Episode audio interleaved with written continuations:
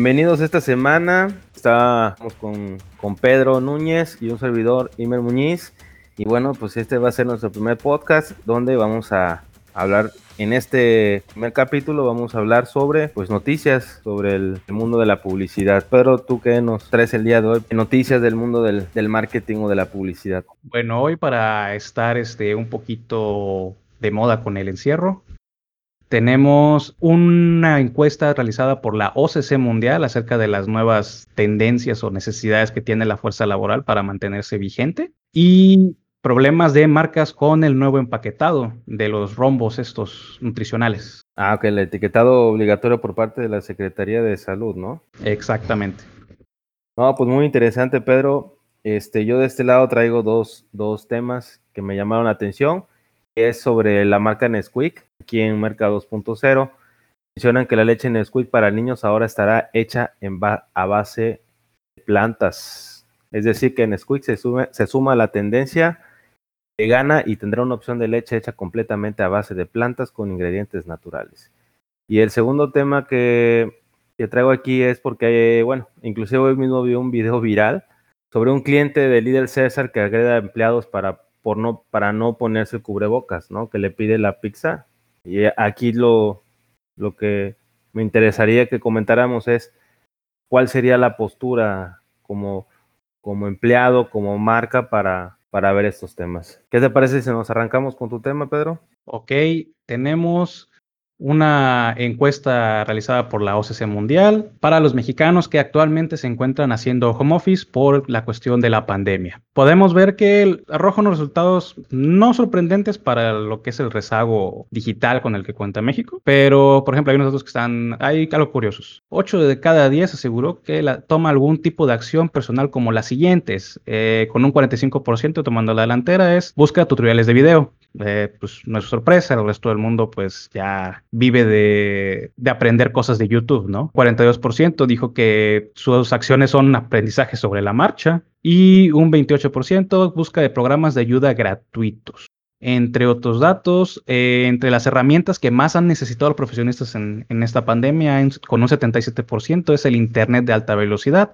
Igual no es sorprendente porque eh, los servicios de los ISP realmente dejan mucho que desear a, los precios que manejan, entonces no todos cuentan o tienen la visión de tener un Internet de alta, velocidad en casa, ¿no? Y un 74% eh, necesitan una laptop o una computadora personal. Entre las nuevas certificaciones o habilidades que deben requerir está por sobre todo eh, manejo de Office, que la verdad sí está medio, medio triste ese dato, en especial Excel, y marketing digital y redes sociales. Bueno, la verdad, pues no, no es nada sorprendente estos datos. No sé, al menos a mí no me sorprenden. Porque yo vengo siendo un. Vengo pregonando desde hace varios años que México tiene un rezago digital tremendo. Pero lo que sí me sorprende es que gente que se supone trabaja en una oficina en pleno 2020, 2019, lleve como, como por delantera este, tener que necesitar un certificado de Office y aprender Excel, ¿no? A estas alturas.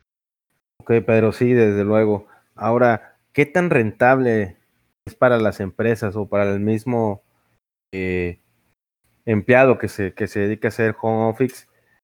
¿Qué, ¿Qué tan rentable o qué tan remunerado puede estar? Porque la verdad es que eh, ya ahorita que se están activando las empresas, pues no todas las empresas este, continúan con, este, con esta modalidad, bueno, al menos solamente las, las escuelas, las universidades, pero mm, ¿qué tan rentable será hoy en día para estas empresas que las tomaron por sorpresa esta modalidad y que quisieran volver otra vez a, a su normalidad con todas las medidas de, salubridad, pero ¿qué tan rentable puede ser? O sea, ¿cuánto podría una empresa pagar realmente a, un empleado sin que lo pueda, sin que lo pueda tener ahí a la mano? ¿O, qué tan, tan productivo puede ser?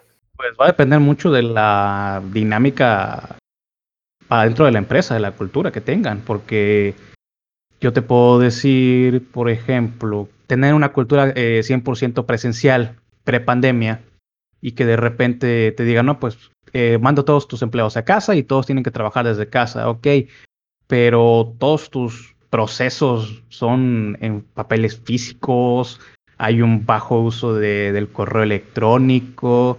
O sea, en esas situaciones, eh, la verdad, le va a salir muy, muy caro a una empresa tratar de implementar y tratar de alcanzar al, resto del mundo en, esas instancias, ¿no? Entonces, rentable, puede que sí. Eh, lo más seguro es que después de la pandemia, después de que todos regresen a, sus oficinas, eh, deberían de poder seguir este, manejándose como se manejan ahora. Ahora sí que eh, menos gasto de papel, comunicación por email, videollamadas para no tener que perder tiempo tal vez movilizándose entre lugares, no sé.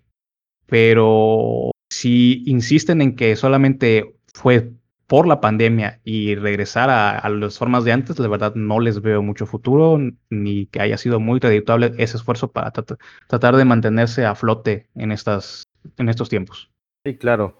Ahí la empresa tendrá que evaluar las ventajas y desventajas que tenga esta nueva modalidad. Pero me, me cuesta trabajo poder, sobre todo las pymes que puedan implementar esta modalidad. Yo creo que quizás unas empresas grandes, que quizás ciertos departamentos pudieran eh, seguir trabajando con esta modalidad, pero yo, mm, la verdad, como, a como veo la, la, este regreso que ha estado, yo, yo pienso que, que los empresarios van a, van a, van a creer las empresas que, que pues todo va a regresar a la normalidad y entonces la modalidad de, del home office no, no, no creo que, o creo que les va a costar mucho trabajo, ¿no?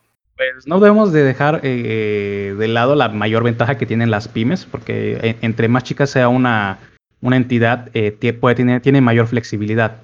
Entonces, o una empresa puede tener todos los recursos este, necesarios para poder implementar nuevas modalidades de trabajo remoto, pero como ya son unos gigantes este, que ya llevan un, un, paso, ya llevan una rueda girando y es muy difícil detenerla, es más difícil para ellos implementarlo en una cuestión de procesos y de cultura. En cambio, una pyme, a pesar de que no tenga los recursos ni suficientes, aunque sea para operar, ya mucho menos para, para innovar en sus formas de trabajo, tiene la flexibilidad porque es mucho más pequeña.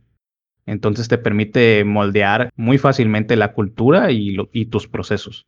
Entonces ahí se va a ver un, o sea, vamos a ver, a ver bien las caras, ¿no? En, en quién, quién después de la pandemia va a sobrevivir mejor con los nuevos procesos, porque eh, tanto va a haber empleados que reaccionaron muy bien en empresas grandes en, trabajar en, línea y trabajar de manera remota.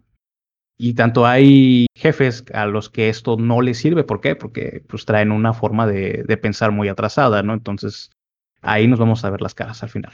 Y claro, le, das en el punto, porque eh, hablando sobre los certificados que comentabas, es estos nuevos, este, los nuevos egresados, los que van concluyendo las universidades o inclusive los que no concluyeron la universidad y están y terminaron solamente la preparatoria, ¿qué tanta preparación? Porque inclusive eh, si quizás hoy en día si buscas un puesto administrativo, quizás vas a necesitar todos estos certificados y, y realmente qué tan reto puede ser para los jóvenes, ¿no? Tener estos certificados porque realmente no lo veo así como un poquito complicado que se anden ahí certificando o algo así, güey.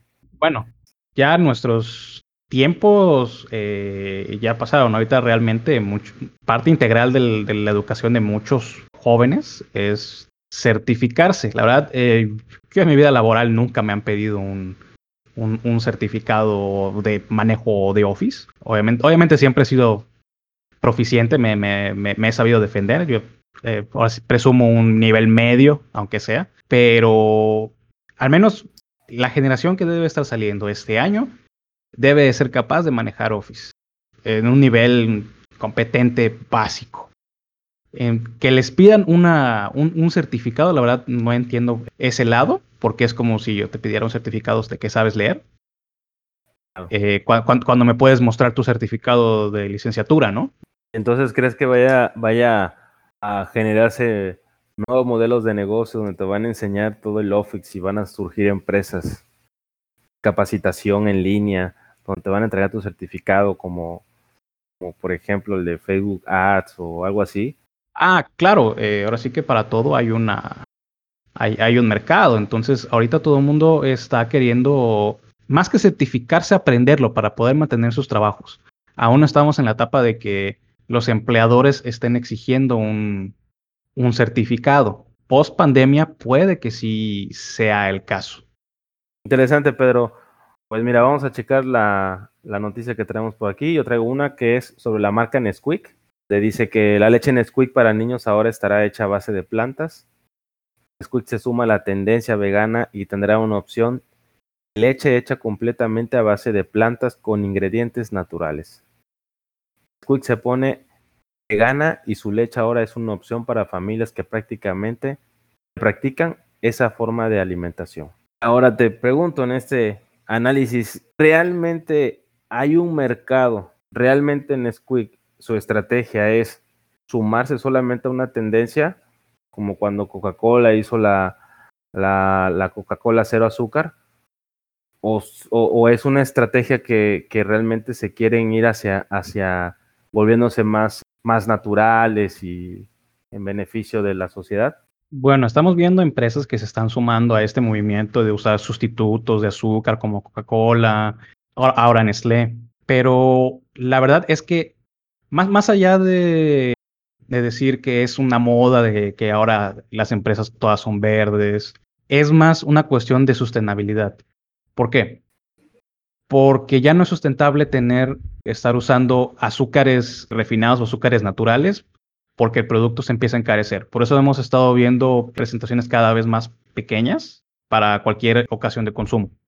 Entonces, por ejemplo, Coca-Cola comenzó con la prueba de Coca-Cola Life, me parece que se llamaba, con endulzada directamente con stevia.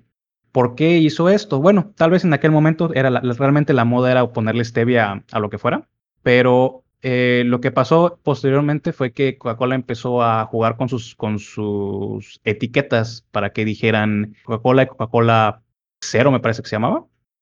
Entonces, el, el, el, cero o el, etiqueta, el, etiquetado de la versión light con, con era mezcla de stevia con, con, azúcar sintética. Este punto se hizo, ¿por? Porque como eh, cada vez es más caro y más caro poder usar azúcar natural, parece ser que Coca-Cola está buscando eh, sustituir por completo la Coca-Cola tradicional con la Coca-Cola con, mezclas de azúcares sintéticas. Entonces, eh, los etiquetados cada vez están cada vez mucho más cerca de parecerse para que la puedan hacer la diferencia en un acto de magia así de último segundo. ¿Por qué? Porque tú ves tu etiqueta roja eh, grandote de Coca-Cola pero le ves un cintillo negro muy delgadito por encima para indicarte que es la que tiene azúcares sintéticos. Tanto que cuando tú vas a comprar, siempre en las cajas te, te indican de que, oye, estás llevando la Coca-Cola dietética, ¿no? ¿Por qué? Porque lo, lo que buscan es que en un momento el, el, consumidor se confunda y no, no repare en darse cuenta de que está comprando ya un producto con, que no es 100% con azúcar natural. Entonces, yo creo que más, más allá de que Nestlé se esté subiendo a, a la moda de ser verde y que ahora es soya o es este algún o es simplemente sustituto de, de leche así ya directo avena y cacao dice aquí. Avena y cacao. Pues me, pare, me parecería tal vez alguna como opción pues vegana obviamente para lo, lo que es lo intolerante, intolerante a la lactosa como lo vimos con Nutrileche que también ya lanzó su versión deslactosada. Claro. Entonces más que nada siento que están como que queriendo acaparar más partes del mercado para que no llegue, amarrarnos el dedo, para que no llegue otra opción de mercado a decir, ok, mira, tú no estás atacando este, este segmento o, o, este target, entonces, ¿sabes qué? Es mío, ¿no? Entonces, más vale seguir siendo el, el, el, gigante de, en, en, esa categoría, ¿no? Claro. Y aquí que, este, que, que estaba leyendo que ya incluye un certificado vegano es un certificado que va, bueno, aquí lo ponen en el lado superior derecho, donde viene ahí que es, que es un producto vegano.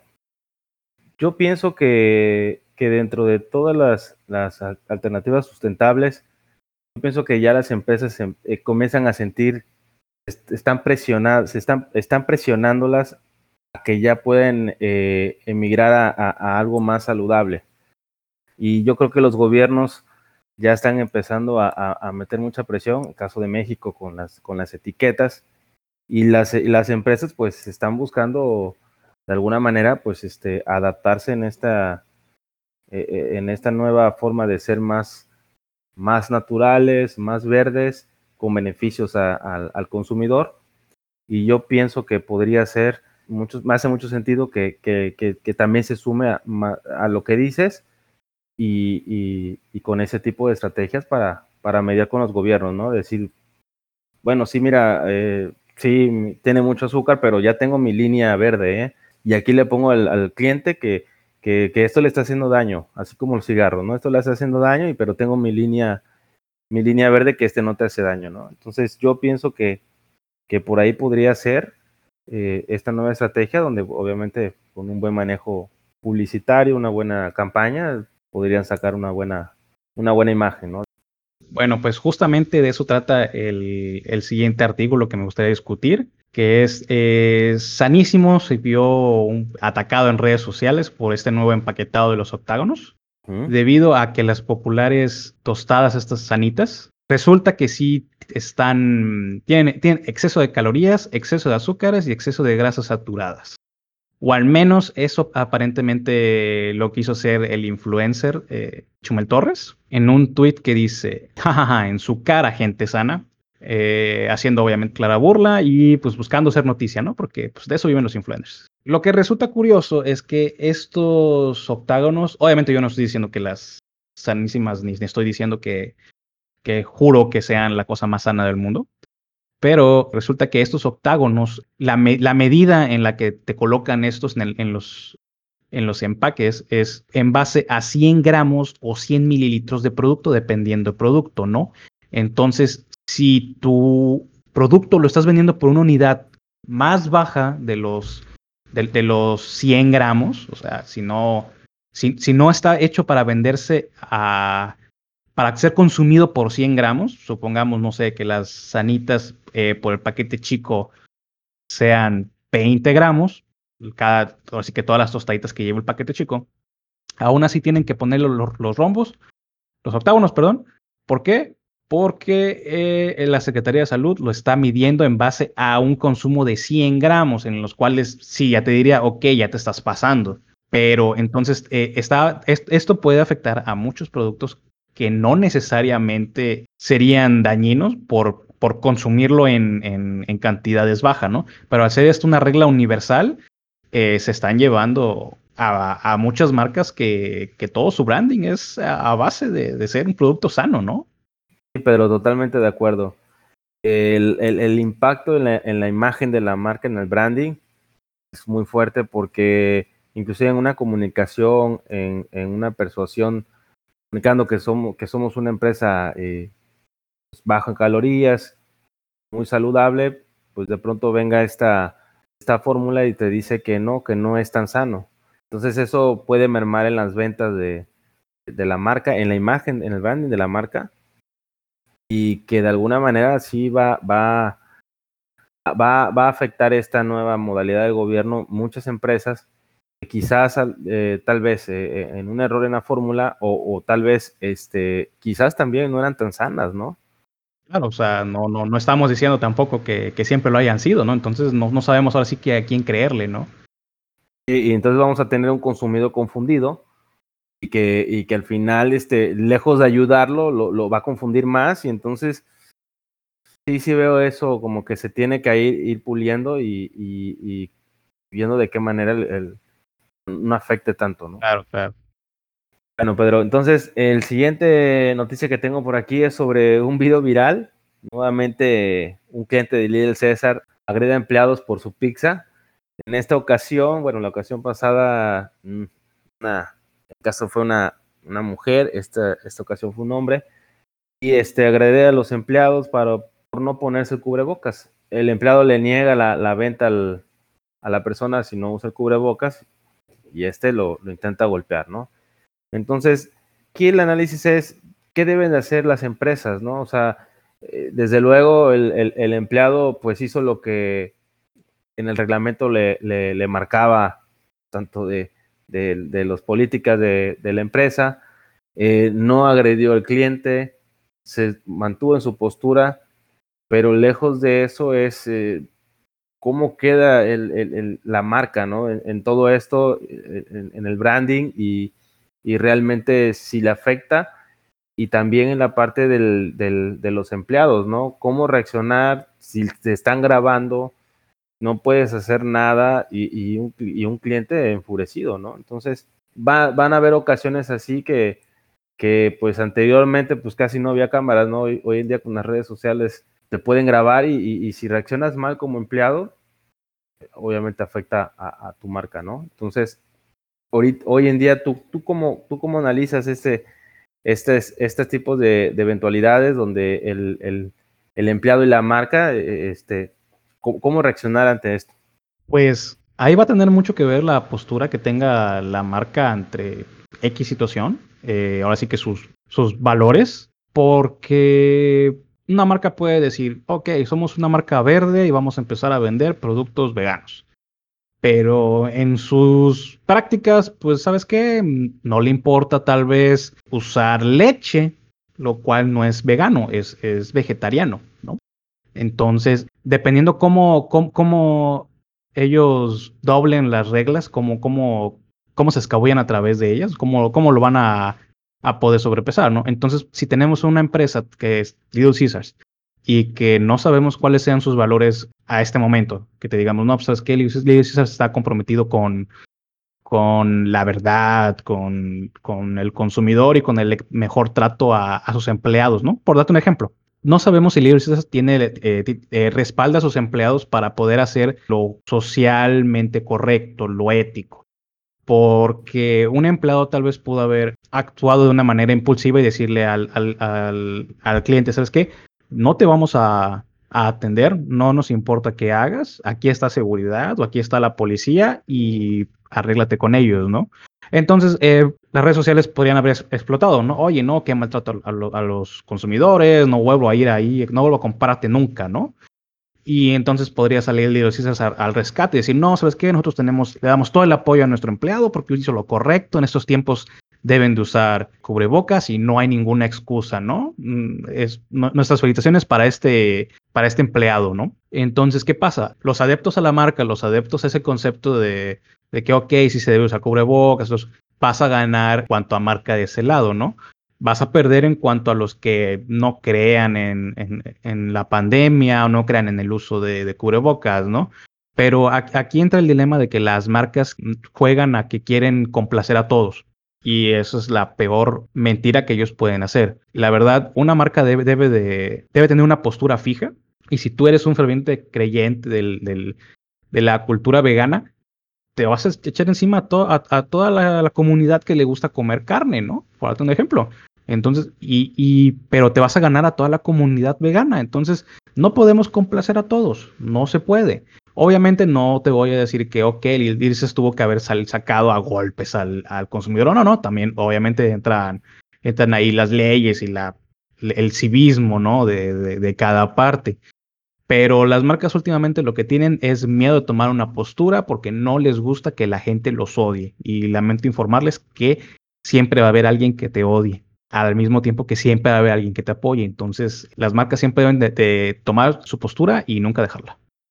Sí, claro, y en esa línea tan delgada de las redes sociales y tener y cuidando su branding y, entonces eh, en el temor de quedar muy, muy mal parados, creo que en este caso Lil César ya, en mi opinión, ya debe de salir con una comunicación de apoyo a sus empleados, ¿no? Y una invitación a, los clientes, a sus clientes, de, de querer, de que por favor, sigan las, instrucciones de, usar cubrebocas, ¿no? Porque eh, desgraciadamente se, replican y ahorita es el segundo video en menos de seis meses. Entonces, igual el, consumidor lo ve y, se, pasa cualquier cosa en otra pizzería y entonces empiezas a, hacerse ya una, una, una, tendencia también, ¿no? De que si no me atiendes como yo quería, entonces hago y, exijo y, yo sé que no me vas a hacer nada. Entonces yo creo que aquí las marcas, la marca Líder César ya debe de, de, por lo menos enviar una comunicación de invitación a, sus clientes para no pasar esa línea, esa línea tan delgada de, quedar mal como, una empresa como, como una empresa ante sus empleados y, de, de, branding con sus clientes, ¿no? Entonces yo, yo pienso que eso deberían de hacer debido a que es una línea muy, muy delgada que se está, se está jugando ahí y que yo creo que eh, dos eventos así que se grabaron, pero ¿cuántos eventos no hay en toda la, República y, en todas las ciudades? Entonces yo pienso que por ahí ya, ya es necesario que, que el César pudiera tener una comunicación así. Pues muchas gracias por escucharnos. Este fue el podcast, el primer podcast de doble Y bueno, pues nos vemos en el siguiente capítulo.